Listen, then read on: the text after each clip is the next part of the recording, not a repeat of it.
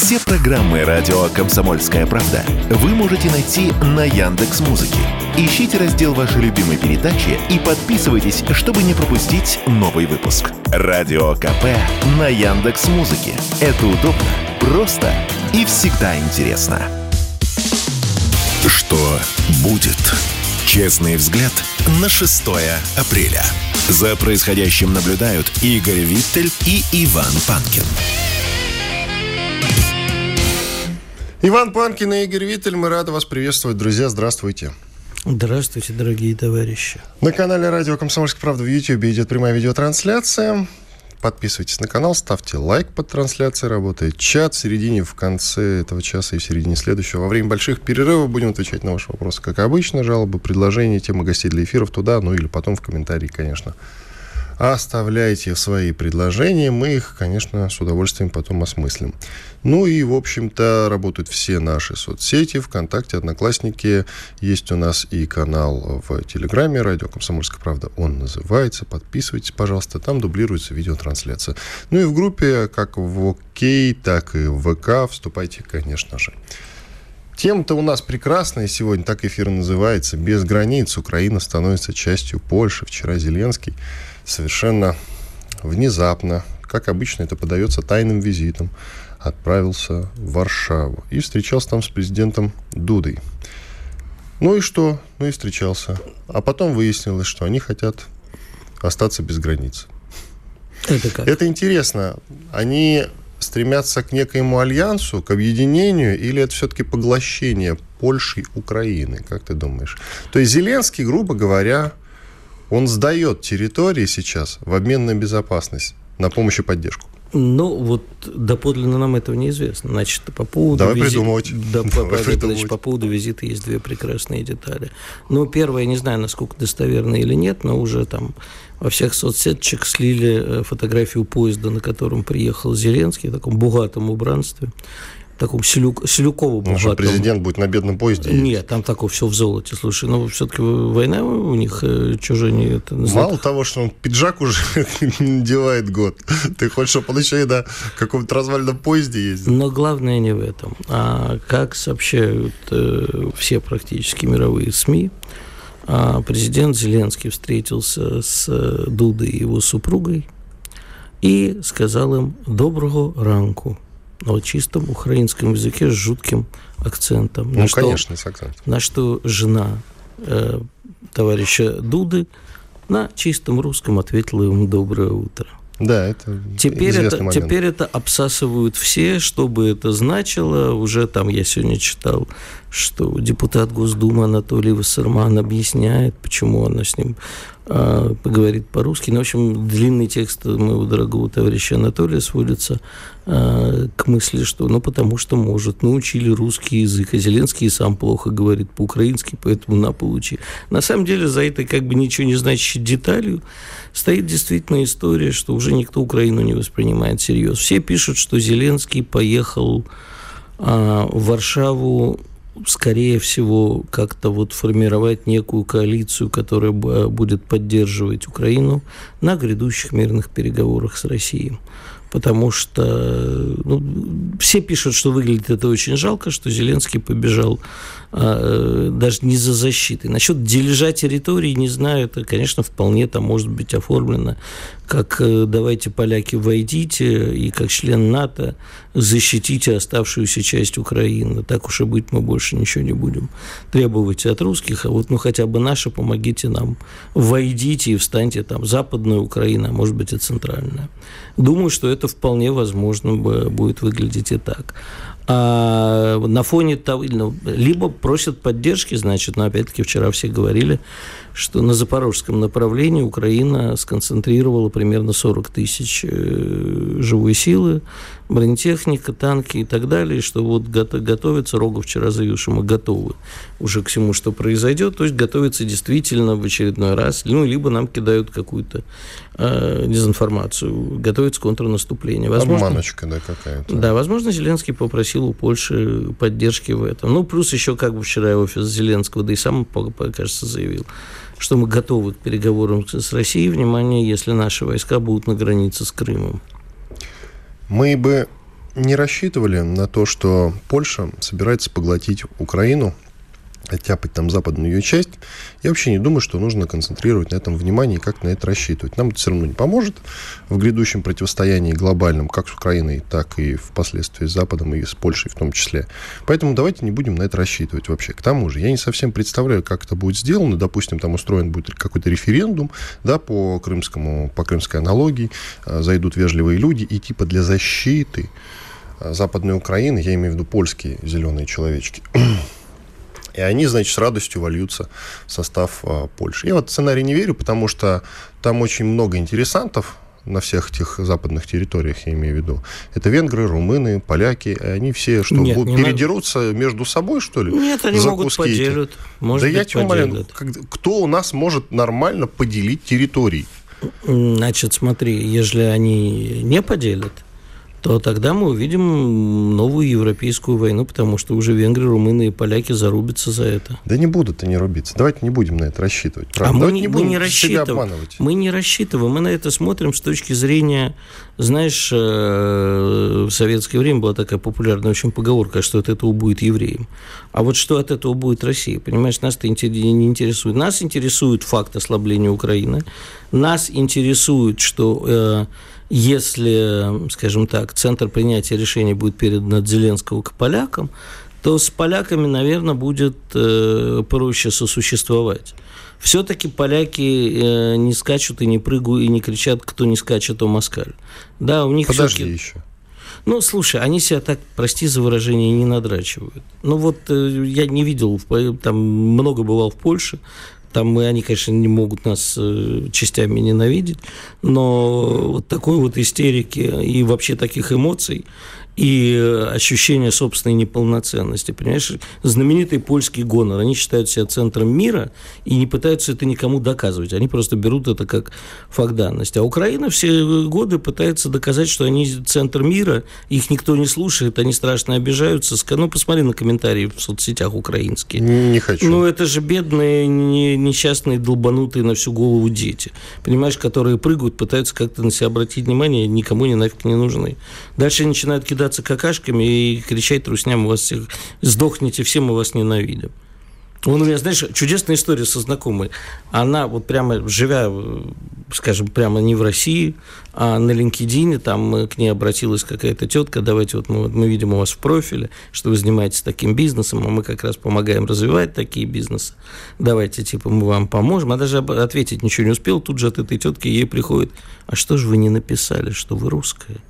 Мы ненавидим русских, мы вас всех будем читать. Это пишет болгарская тетка, которая занимается бизнесом. Угу. Не, не, знакомая давно не живет в России, не поддерживает СВО, кстати.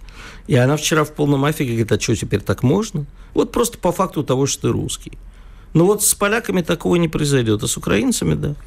Ладно, я давай коротко по этому поводу, и нужно уже развивать э, тему. Там же Вопрос стоял в том, что они собираются как-то идти на переговоры с Россией. Вроде как для поддержки как раз он намотался в Варшаву. Чуть сейчас расширим эту тему. Я добавлю только коротко. А, если вдруг Польша реально претендует на западные территории, а ведь там есть еще интересанты в виде Румынии и Венгрии, я только что об этом говорил, ну, тогда это конец Евросоюза. А Кто ей так... даст? Кто ей даст? Это скорее превратится в некие темные территории. В это, в это я больше верю чем э, конкретно в какую-то автономную республику, в это я больше верю, чем э, ежели она станет частью Польши, западная какая-то, вот, какой-то западный контур. Ну, во-вторых, Евросоюзу и так, конечно, они не могут... Мы уже знаешь, Вчера... как Нет, подожди, подожди, подожди, подожди. Вчера... Мы об этом не мечтаем, мы констатируем. А вчера они опять заявили, что никак не могут договориться, кто же должен поставлять вооружение Украине. Вчера Польша говорит, мы поставили Украине 25% своей тяжелой техники, взамен надеясь получить самое современное вооружение, а вот э, хрен нам по всей роже. Ничего мы не получили. И э, так далее. Давай зададимся вопросом, а зачем Польша Западная Украина? Ну вот зачем ей этот геморрой? Я вообще не понимаю. Вот. Абсолютно. Понимаешь, тогда зачем Польша защищать? Там историческая ненависть. А зачем Польша защищать Украину? А главное, зачем западной Украине Польша? А зап... Нет, Западной Украине Польша, конечно же, нужна, потому что это для нее некая защита от того, что русские, э, забрав все... За них и так заступятся. Не обязательно присоединяться. А теперь следующий вопрос. Вот скажи, пожалуйста, а зачем это все, во-первых? А во-вторых, зачем поддерживать э, Польшу Украину вообще? Ну, они действительно боятся, что вот, э, давай так, значит, люби, любимый лейтмотив. Вот мы, типа, Украина, стоим на пути Орд, как когда-то, но это они не говорят, это мы стоим, можем сказать, как когда-то Россия стояла на пути а мангал, ман, татаро-монгольских полчищ. Мангалов, да. Ман, ман, Россия на пути мангалов, да. Скоро майские праздники. На пути татаро-монгольских полчищ. Да, и вот мы защищаем от этих орков цивилизованную Европу, а Польша теперь, значит, э, тоже думает, слушайте, а вот действительно, если Украина падет, то и нас сожрут. Ну, не думают же они, наверное, так. Они же понимают, что никакую Польшу, там, чтобы наши коллеги с тобой не кричали в эфире, никакой ни русские танки ни в Варшаву, ни в Берлин не пойдут. Нет, конечно, ни в коем случае ну, не будет вот. этого. А да. жаль, жаль. Ну, не уверен, что жаль. Но суть не в этом. Я коротко, пока вот у нас минут как раз осталось до конца этой части, давай обсудим э, момент с переговорами. Чего это вдруг тема с переговорами всплыла? Что это значит? С учетом того, что Зеленский говорил, что единственные переговоры, которые его интересуют, но это возвращение к границам 91 года, а тот вдруг переговор. Я, дум, я думаю, что это значит, что заокеанские хозяева положили перед ним расчеты того, насколько Украина может выдержать, насколько сейчас у Запада есть возможности поддержки Украины, а их практически уже нету. И сказали, типа, чувак, сдавайся. Думаю, что так. Вот ты знаешь, это такая, такой бальзам на душу. А с другой стороны, мне кажется, что это тоже... sportkp.ru О спорте, как о жизни. Что будет? Честный взгляд на 6 апреля. За происходящим наблюдают Игорь Виттель и Иван Панкин. Иван Панкин и Игорь Виттель. К нам присоединяется корреспондент Арчи Станислав Обищенко. Станислав, здравствуйте. А, доброе утро всем. Вы журналист-документалист, что называется, и частенько ездите на Донбасс, снимаете фильмы, не так ли? Вообще расскажите о своей работе на Донбассе по части документального кино. Например, над чем вот последние работали? Из последнего, я имею в виду. Документалист – это необычная работа. Дело в том, что я человек, которого никто не питает спину, никто не заставляет каждый день. Только чуть Прям... погромче говорить, пожалуйста. Э, никто не заставляет да, человека каждый день э, там, э, придумывать новости или там, пытаться искать информ... информповоды. Как нас, Можно например, заселиться. Да да, да, да. Тут можно заселиться с каким-то подразделением, да, и там в течение двух-трех недель это подразделение снимать. Вот сейчас э, работая на Авдеевском направлении, к сожалению, видео нельзя пока выкладывать. Дело в том, что ну, продвижение идет тяжело, и с позиций, э, на которых находились вот, в течение там, полутора недель, мы никуда не ушли. Э, вот, идут позиционные такие бои. Но видео потом будет. Это вот как с Мариуполем. Мариуполь происходил с э, марта, грубо говоря, там по конец апреля, э, горячая фаза самая. Вот, а фильм вот выпустили уже чуть позже, когда последнего, собственно, азовца взяли в плен. Вот. И э, работа интересная, работа, ну, как по мне, это, наверное, одна из лучших раб, ну, работ для журналиста. Именно документалист вы имеете в виду, фильмы. да? Да, да, да, да, да раз уж вы задали такой вопрос. Работал на Авдеевском направлении, э, съездил, правда, один раз в Запорожскую область, один раз в Кременную. Э, на Авдеевском направлении очень тяжело, сложно идут э, бои. Украина-то 8 лет готовилась на этом направлении обороняться. Вот, собственно, они пытаются применять там все свои возможности, силы и э, все то, что они подготовили э, за 8 лет. Э, фактически количество наступающих вот наших войск и количество обороняющих украинских э, на этом направлении, оно, в принципе, практически одинаково. Да, в принципе, на всем фронте, вот если посчитать, э, то где-то наших войск порядка 600 тысяч сейчас находится на фронте, на передовой, и украинских э, военнослужащих э, вместе там с поляками и так далее, э, с наемниками иностранными, тоже порядка 600 тысяч. 600 тысяч? Вы сказали, 600 вы сказали? Да, да, да, 600 тысяч где-то. Подождите, подождите, вернемся к нашей цифре. А нашу цифру вы какую обозначили? Я, Она может... тоже около 600 тысяч, да. Живой силы у нас... Да, Ничего да, да. себе. Вот. И, соответственно, вы же понимаете, для того, чтобы э, ну, любая там тактика и стратегия военная говорит, для того, чтобы наступать там, в населенных пунктах, нужно один к четырем. То есть э, в четыре раза больше наступающей силы. Да. Соответственно, все наши ребята, которые наступают там, под Угледаром, э, под, э, там, Бахмут. под Бахмут, Бахмут да, да, да, да. на Кременной там, и так далее, вы понимаете, что это все на личных э, болевых качествах, и ну, это все герои. Ребята, которые наступают, имея такое же количество фактически техники, имея такое же количество там, человеческой силы, да, умудряются наступать и побеждать противника, но это герой. Это чисто героизм. Это каждый военнослужащий, который сейчас находится на передовой, он достоин ну, высших наград. Мы вот тут рассуждаем постоянно. Хочется нам верить, что изматывается украинская страна, а у вас какие ощущения по этому поводу? Нам кажется только.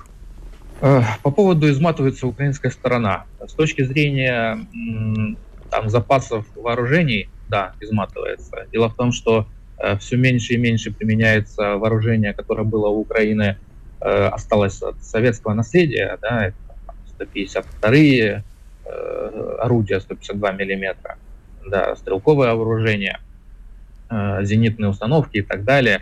Всего это прям за последние полгода стало крат, кратные разы меньше. Э, вот, соответственно, Европа пытается все эти дырки заткнуть э, вот своим вооружением натовского стандарта, э, тоже та же артиллерия 155 миллиметров, да, какое-то стрелковое сейчас уже приезжает, э, вот в Украине все знают, открыли завод по производству вооружения, вот эти АР автоматы э, тоже натовского образца, причем там используются патроны как и советского типа, можно использовать, э, поменяв дуло, да, и так и натовского образца. Вот. Э, по поводу выматывается человеческий ресурс, это очень сложно сказать. Дело в том, что ну, по сути-то Украину никто не жалеет из тех кураторов, которые есть сейчас в мире, там, США, Британия и так далее. А, вот. Э, и вот этот вот человеческий потенциал, человеческий ресурс, ну, я думаю, я говорил уже несколько раз, я думаю, еще миллиона два-три людей они могут мобилизовать себе в армию. Это вот э, как мужчин, так и женщин, ну, конечно же, в основном мужчин. Потому что, во-первых, там и все равно народ подрастает, и 18 лет исполняются достаточно большому количеству людей. Вот. И есть госпредприятия, из которых еще никто не никого не забирал. Э, вот. Э, разные сектора есть, в которых еще мобилизация не проводилась в Украине. Вот, соответственно, вот этот мобилизационный ресурс Украины, он очень большой, и, по сути, это чувство Зеленского всему военному окружению Украины, там, жалеть кого-то. У них задача не жалеть украинцев, у них задача э, нанести удар максимальной болезненной России. Ну, в идеале, конечно, ударить самое сердце России, а, для того, чтобы нашей страны не стало. Чисто по ощущениям, где ждать наступления? Вам слово. Это больше не ощущение, это ну, логика и смысл а, военный. Это, конечно же, запорожское направление. Это удар между Бердянском и Мелитополем а, для того, чтобы перерезать вот эту сухопутную трассу в Крым. Трассу в Крым, то есть сухопутный коридор в Крым. Да? Да, да, да. Угу. Чуть-чуть погромче, Станислав, время от времени вы пропадаете. То чуть-чуть прям я понял. погромче я говорите. Чуть-чуть громче сделать, да, вот так. Угу, спасибо. Ну, вот, Продолжайте. Свободная дорога в Крым, она же э, как символ сейчас э, для России.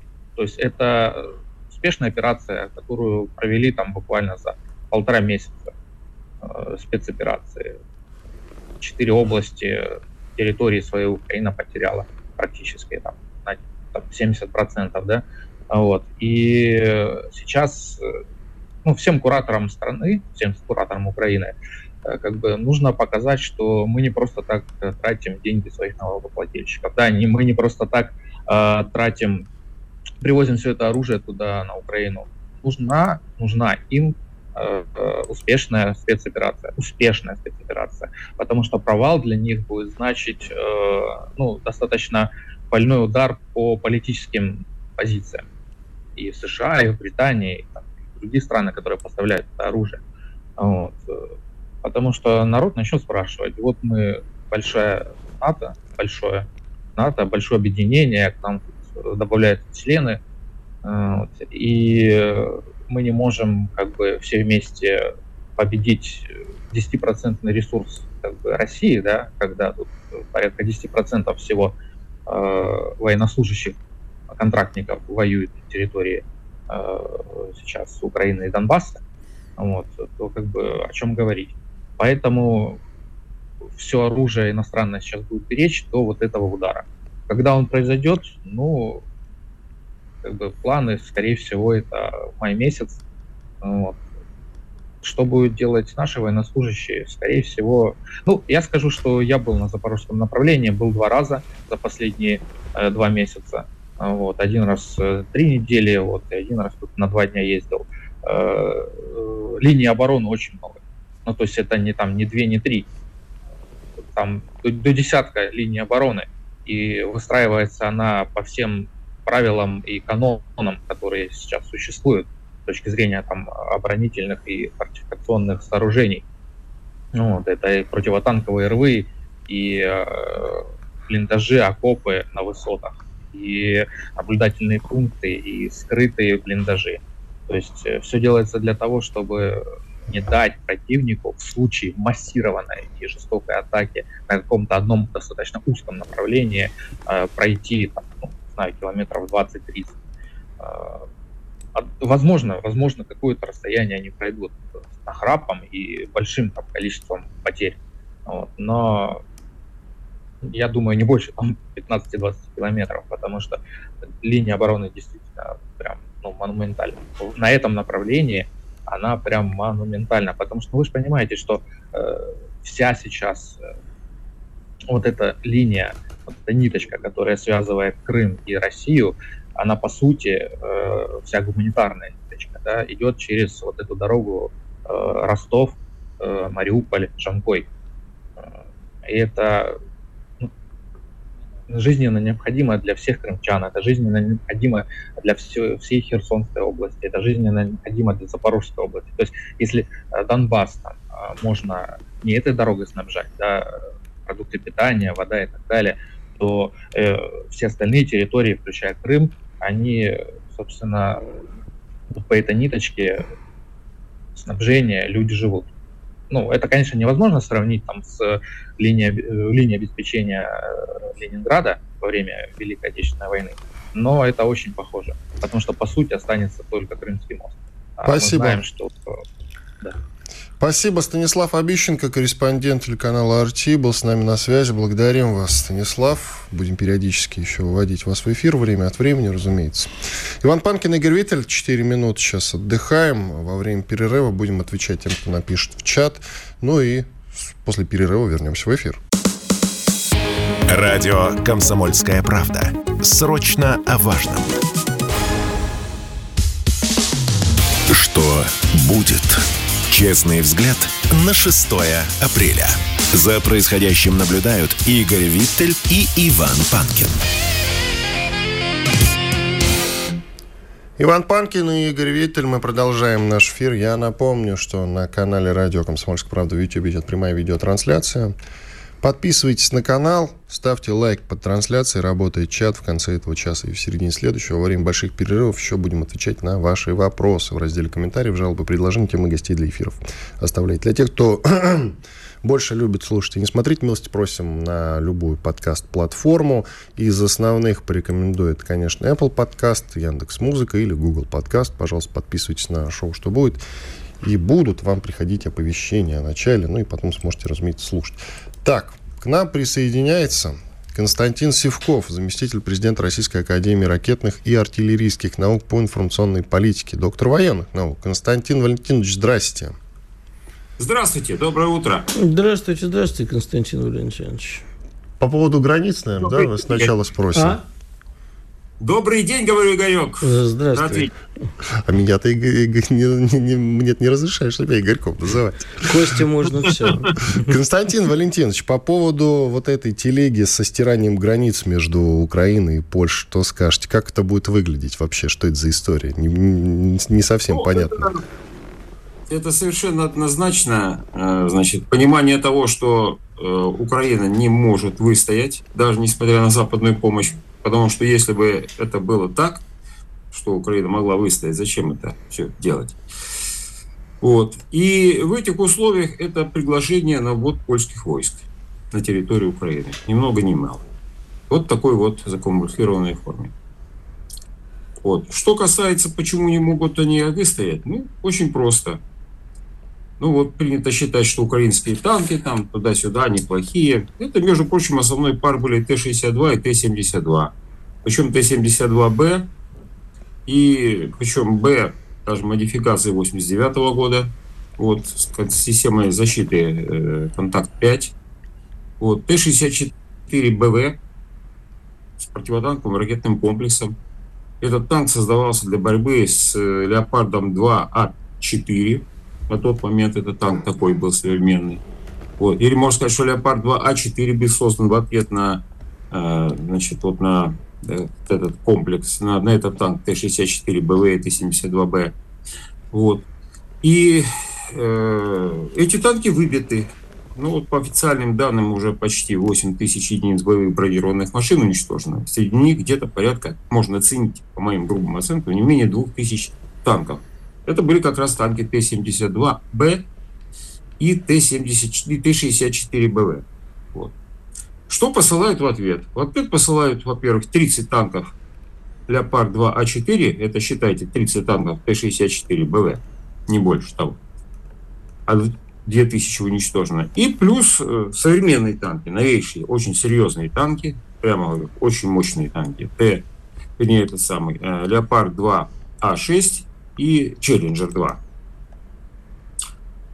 Но этих танков тоже всего 30 штук в общей сумме получается. Поэтому эти танки 30 штук, они что-то создадут, конечно, проблем, никто не спорит на отдельных участках фронта, но их просто мало.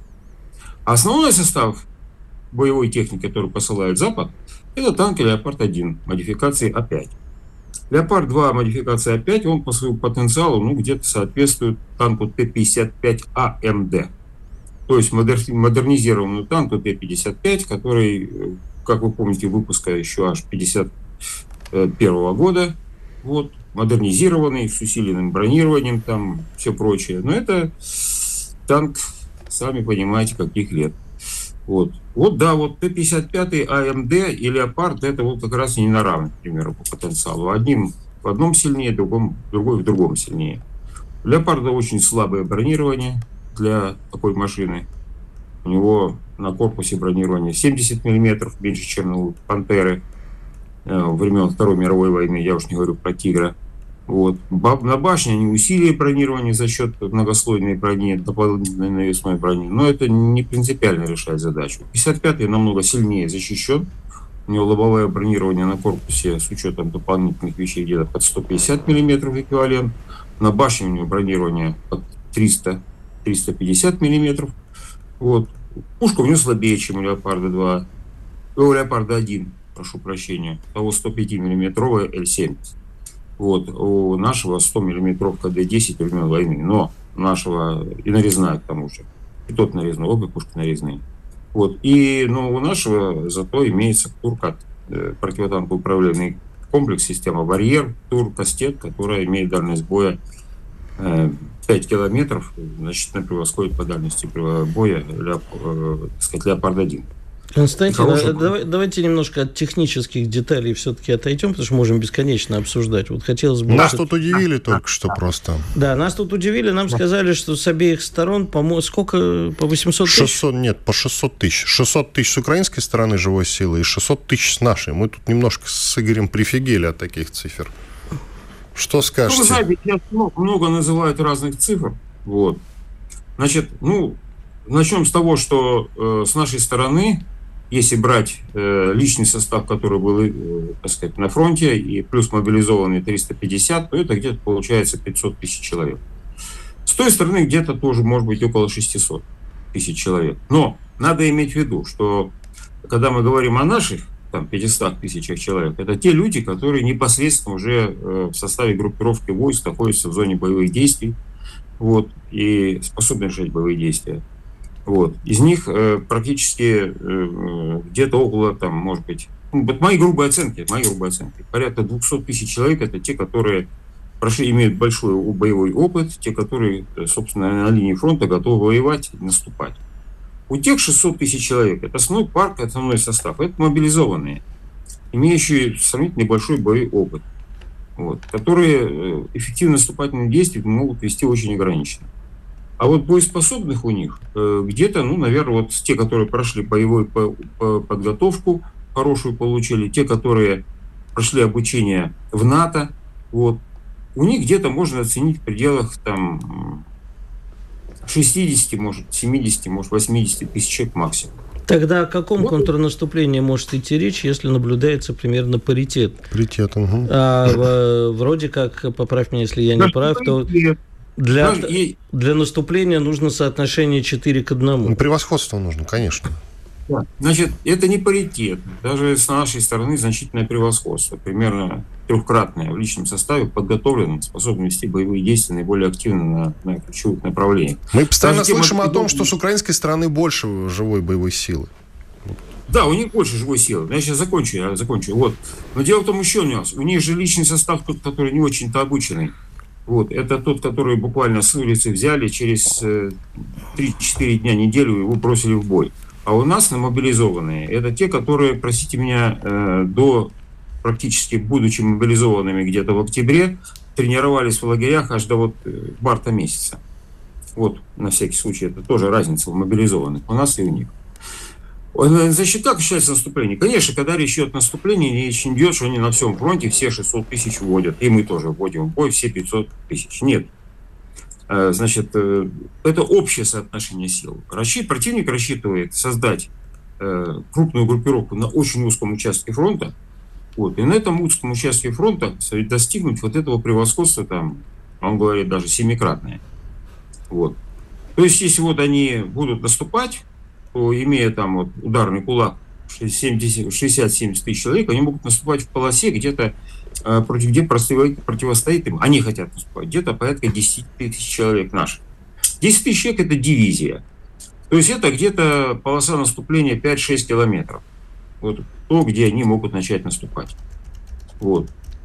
На эту полосу они хотят воткнуть всю технику свою, превосходство техники свое – может шире там, может до 20 тысяч, до 20 километров, 30 километров. На эту полосу они хотят воткнуть все свои танки, все свои боевые бронированные машины и вот их бросить в бой, для чтобы проломить нашу оборону. Вот примерно какой замысел. Вот. Но при этом надо иметь в виду, я еще раз подчеркиваю, нас смеются, что вот наши посылают Т-62М, модернизируют, вот, что наши посылают, там даже видели Т-55, АМД. Вот. Но я подчеркиваю, что у нас э, там действует э, техника. Это не значит, что у нас кончилась современная техника. Просто с той стороны поступает уже такая техника, Леопард-1, Леопард-2, против, Леопард-1, прошу прощения, против которых посылать более современную технику как-то жалко. Поэтому в действие вот в том числе и эту технику. В этом нет ничего особенного, тем более, что хочу заметить еще один важный момент. У нас э, выпущено танков типа Т-55 и Т-63 очень много было. Т-52, например, выпущено больше 20 тысяч, Т-55 где-то 17 тысяч. Вот. К ним огромное количество снарядов, 100-миллиметровых и 115-миллиметровых, это к 62-му. Конечно, их надо задействовать. И для того, чтобы их задействовать, нужно туда прислать танки. Конечно, эти танки не для наступления. Это сильно бронированные самоходные артиллерийские установки или танки, которые будут действовать в обороне. Вот. А уж если не речь идет о противостоянии с Леопардом-1, то 62-й модификацию значительно его превосходит по потенциалу. Я, если о Леопарде-1. Поэтому все это нормально. Вот. Противник рассчитывает только на это. Но сейчас противник тоже, тоже понимает одну простую вещь. 30 секунд, Константин что, Валентинович, до перерыва. Да, противник, противник понимает тоже сейчас одну простую вещь, что создать скрытно вот эту группировку будет проблематично. Если не будет политического, подчеркиваю, решения со стороны России об отводе войск или воспрещении нанесения ударов по этим группировкам, то они будут очень быстро разгромлены. Константин даже... Валентинович, делаем паузу. Оставайтесь с нами, пожалуйста. Радио «Комсомольская правда». Мы быстрее телеграм-каналов. Что будет? Честный взгляд на 6 апреля. За происходящим наблюдают Игорь Виттель и Иван Панкин.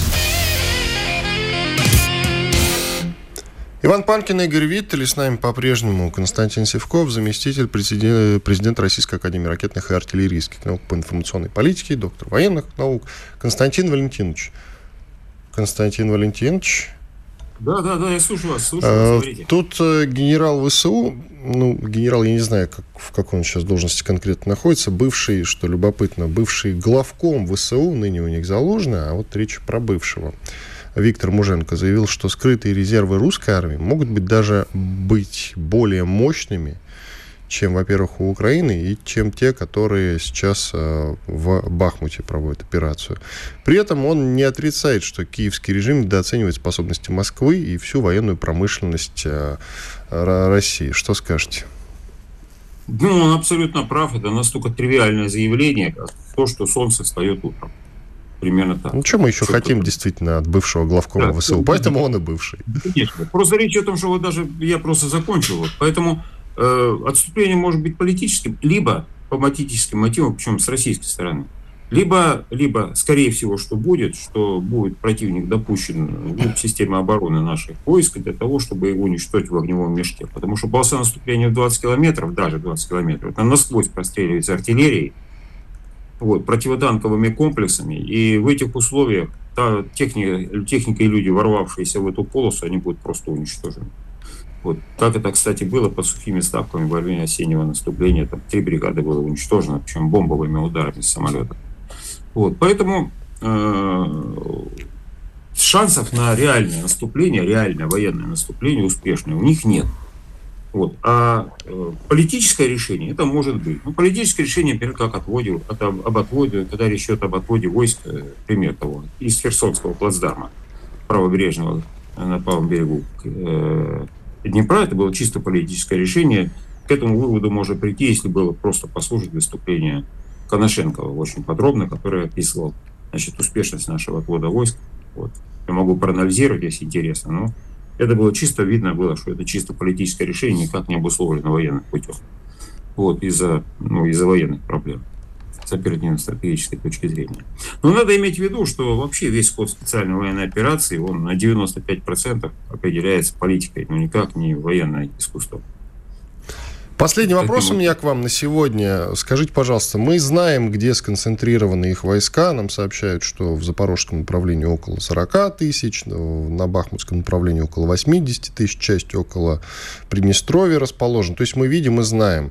А вы, как человек, который лучше других разбирается в ракетах и артиллерии в целом, скажите мне, пожалуйста, может быть, вопрос наивный, но тем не менее, если мы видим такую огромную концентрацию войск, то почему не разбомбим ее фиговой матери? Ну, Скажите, пожалуйста.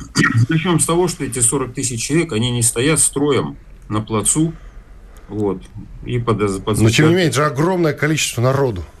Да, они распределены, естественно, в разных местах. Вот.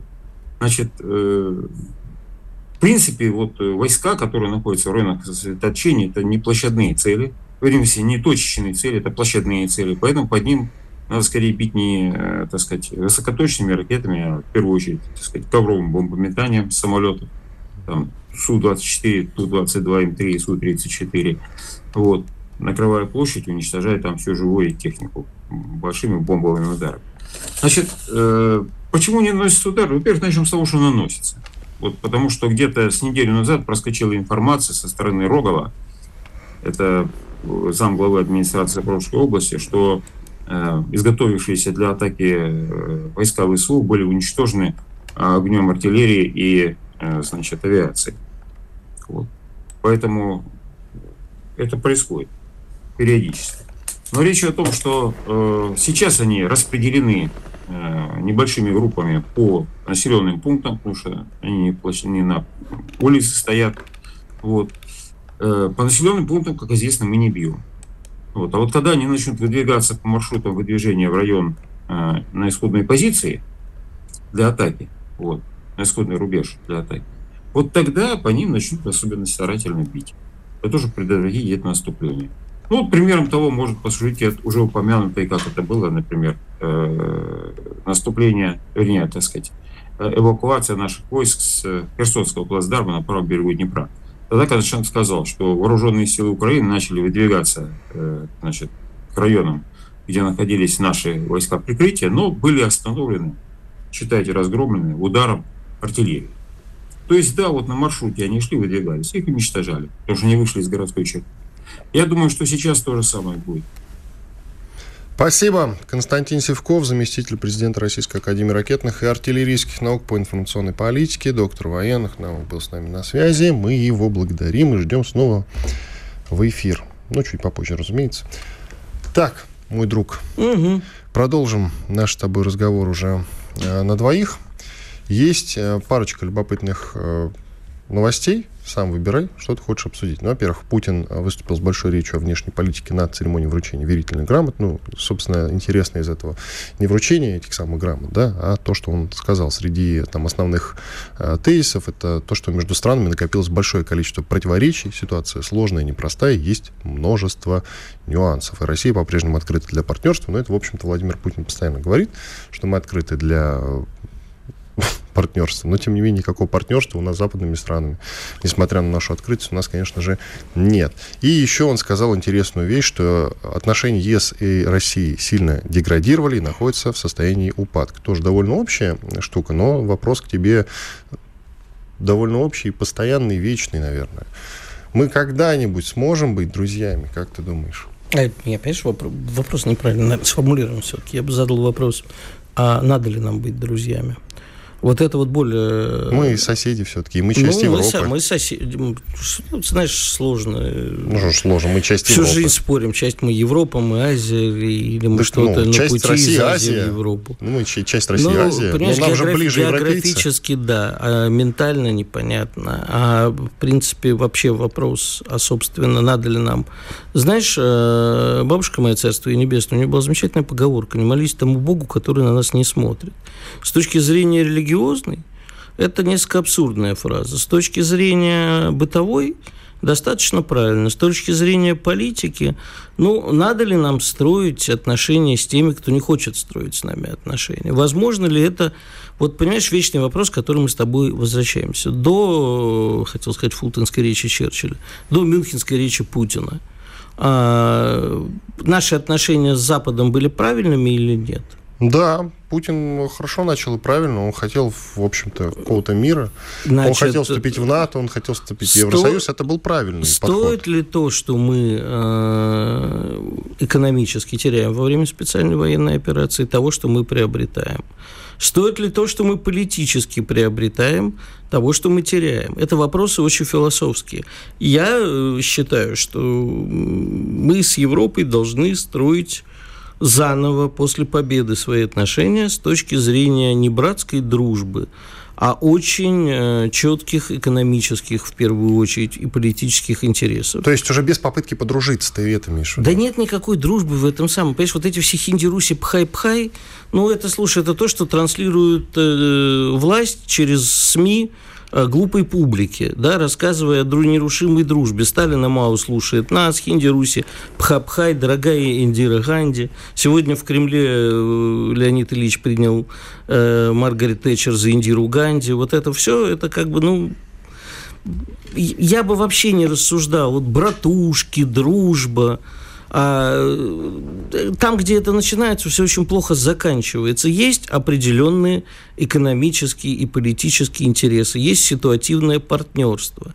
А даже, понимаешь, вот э, наш любимый всеми всенародный Александр Григорьевич Лукашенко, он как э, начинает про братушек говорить, значит, опять что-нибудь попросит или потребует. Помнишь же, был же скандал не только с Украиной-то э, нефтегазовой, а с Александром Григорьевичем, когда мы там цены, цены ему не понравились, по которым мы Беларуси. Это что же сказал Александр Григорьевич? Мы братья, а вы тут это самое. А вы тут денег просите. Да. Какие, какие деньги, понимаешь? Как только речь идет о братских отношениях, почему-то сразу возникает, ну, что братья, какие деньги? Ты, ты чего, чувак? Поехал, что ли? Дружба, дружба и деньги Дружба, врозь. понимаешь, друж, договор о дружбе и не нападении – это одно, что типа будем совместно решать какие-то задачи. Но это все должны быть договоры, знаешь, юристов, чтобы вот все, даже мелким шрифтом было прописано, все, понимали правила игры. У нас такого нет. У нас кто это самое сказал что-нибудь хорошее, тот и друг.